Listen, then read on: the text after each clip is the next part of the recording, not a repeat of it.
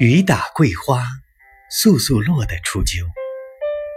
黄浦江东岸的制高点上海中心，在蒸腾云雾之中时隐时现；西岸的万国建筑，则因一场秋雨愈显厚重。黄浦江畔的南京路步行街，如同一条自动传送带，即便是第一次来上海的外地游客，只要顺着人流的方向。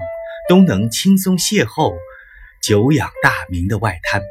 不过，在这些慕名而来的游客当中，很少有人知道，沿江南下不到两公里的十六铺，早在一百五十多年前便是堪与南京路比肩的人气集散地。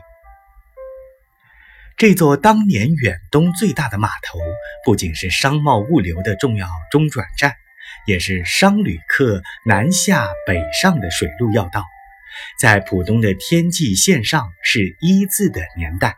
十六铺码头作为水路抵达上海的第一站，对于追梦而来的外乡客来说，意义丝毫不亚于自由女神像所代表的亚美利加。